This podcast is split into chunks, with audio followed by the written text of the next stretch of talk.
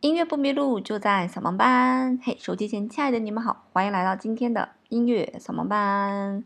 除了有音频版的音乐扫盲班，在微信公众平台搜索“音乐扫盲班”，然后订阅它，就可以收到我们视频版的推送啦。今天呢，要跟大家来介绍一位，就算你不知道古典音乐家，任何一个都不知道，你也听说过这部歌剧。这部歌剧的名字呢，就叫《卡门》。而我们今天呢，要跟大家来介绍的这个音乐家呢，就是《卡门》的作者比才，以及比才另一部作品。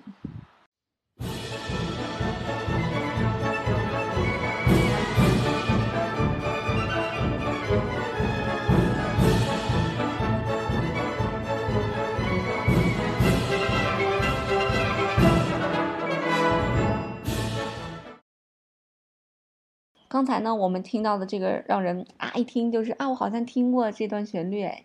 那这一段旋律呢，就是来自于《卡门》的序曲。其实现在《卡门》在全世界真的是非常的风靡，风靡全世界哈。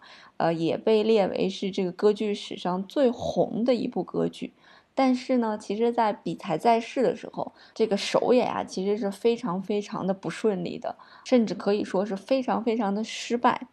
因为卡门的这个剧情，它在当时的那个社会环境下比较极端呐，有这个性暴力、赌博啊，所以在当时的社会环境下比较极端。而当时上演卡门的这种剧院呢，基本上也是给中产以上的这些人啊去听的，所以中产以上的这些人呢，不欢迎这种主题的音乐啊，而且是在卡门之前呢，也很少有人用这么极端的个性来去描写人。很多时候都是以这个神话呀为背景，所以没有用这种主题去谱写歌剧。所以当时的中产阶级呢，在听完第一幕之后，还觉得哎，这个音乐写得很好啊。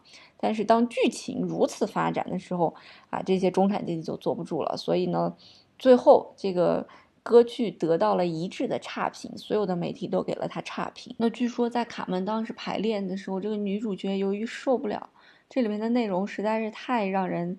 很无法接受了啊，所以就弃演了这个这部歌剧。那由于卡门首演的巨大失败呢，导致了这个神童比才这个一病不起，最后呢，在三个月之后得了心脏病去世了。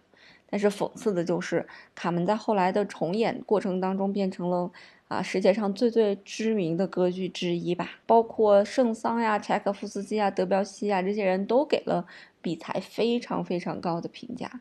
所以其实比才这一生呢。也也非常年轻就去世了，他一共只活到了三十七岁。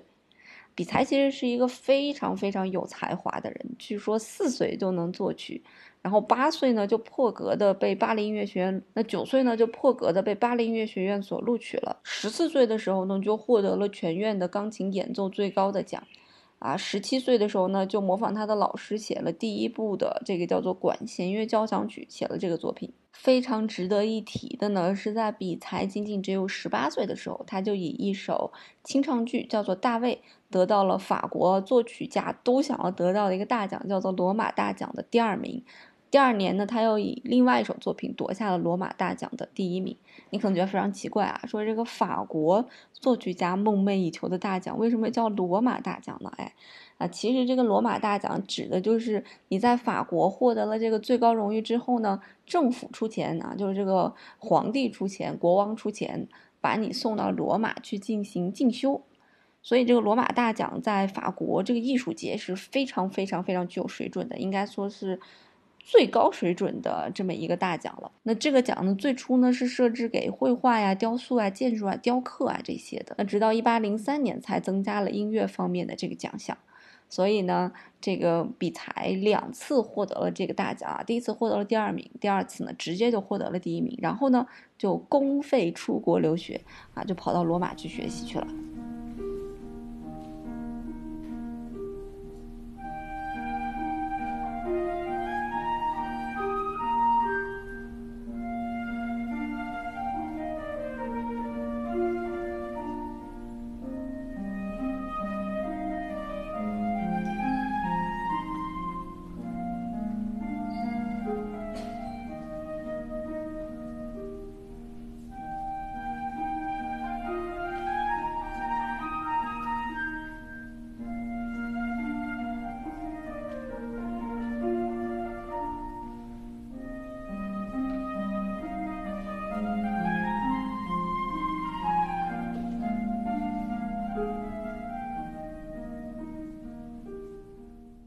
那比才除了他的《卡门》在我们现在非常流行之外，其实他还有一部作品，其实在我们现在也很流行。这部作品呢叫做《阿莱城姑娘》。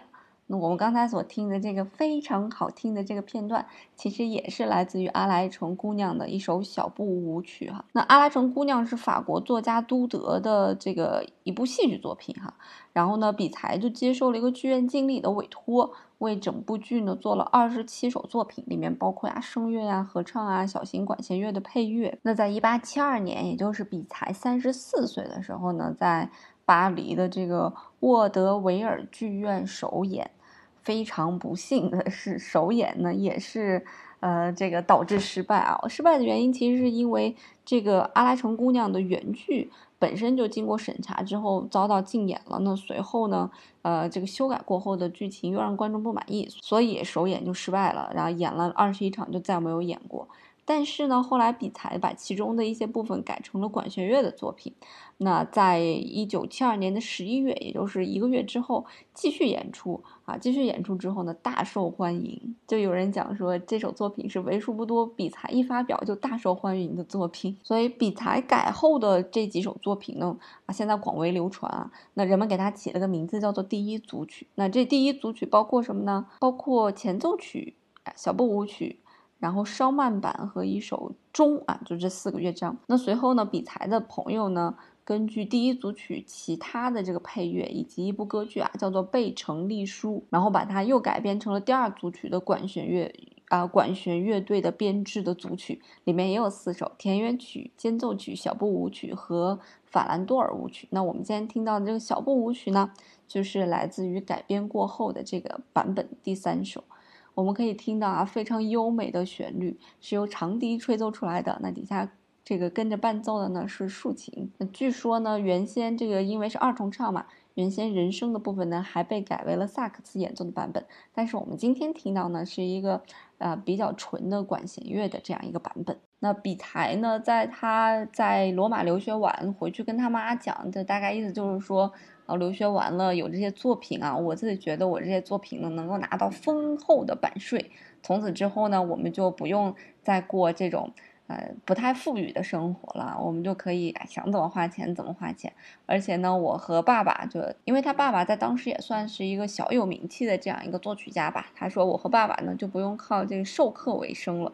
但是呢，没想到呢，比才的这一生呢，他的主要的经济来源其实还是来自于。授课很多音乐家 这一生的主要的经济来源还是来源于授课，并没有像他理想的那样啊，可以用版权能够养活自己，或者说让自己过上不错的日子。但是非常讽刺的事情就是，以现在《阿莱城姑娘》的上演的频率，以及这个最受欢迎的《卡门》所上演的频率，以及所受欢迎的程度，如果比才还在世的话。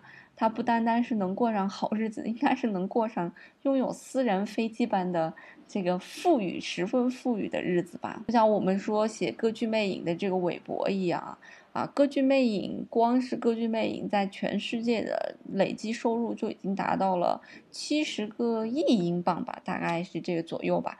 那整个韦伯的身价呢，也是上亿英镑的身价呀。